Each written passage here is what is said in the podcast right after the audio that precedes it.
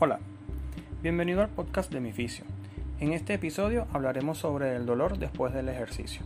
Es probable que ya hayas experimentado ese dolor después de hacer actividad física y para algunas personas suele ser la excusa perfecta para ya no seguir haciendo ejercicios, mientras que para otros se convierte en una especie de adicción y pues quieren entrenar para sentir de nuevo ese dolor muscular.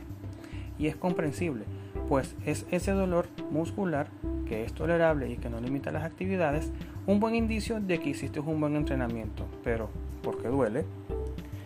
Pues bien, el dolor secundario a la actividad física se asociaba al ácido láctico. Y sí, cuando sometes al músculo a una gran actividad, aumentan los niveles de ese ácido dentro del músculo. Y resulta que es un subproducto del metabolismo. Pero en el episodio del ácido láctico hablaremos sobre él a profundidad. Lo cierto es que antes se pensaba esa cantidad de ácido láctico era la responsable del dolor posterior, al entrenamiento.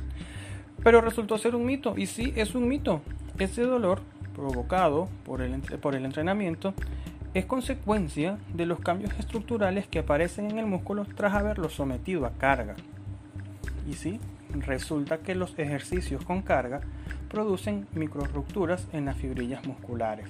Eso no quiere decir que eso sea un desgarro, y es esa ruptura la que por sí misma produce dolor y además desencadena fenómenos inflamatorios necesarios para la reparación muscular. Es por ello que el dolor suele aparecer entre las 12 horas y las 24 horas posterior a los ejercicios realizados. Se incrementa a las 48 horas, que es cuando esa actividad inflamatoria alcanza su máximo pico, y luego comienza a decrecer y por tanto el dolor a disminuir.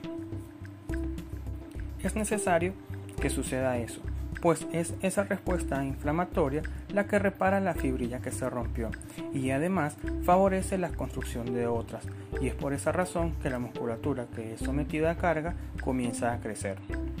Ahora, ¿se pudiera evitar tener ese dolor posterior al entrenamiento? La verdad, no. Sin embargo, se pueden minimizar esos efectos. Para hacerlo, no olvides realizar un buen calentamiento Luego de culminados tus ejercicios, realiza una buena sesión de enfriamiento y de estiramiento muscular. Ten presente que las posiciones de estiramiento no deben durar 10 segundos, por lo general contamos hasta 10. Toma más agua del habitual y descansa. Te espero en los siguientes episodios. Gracias por darme unos minutos de tu tiempo.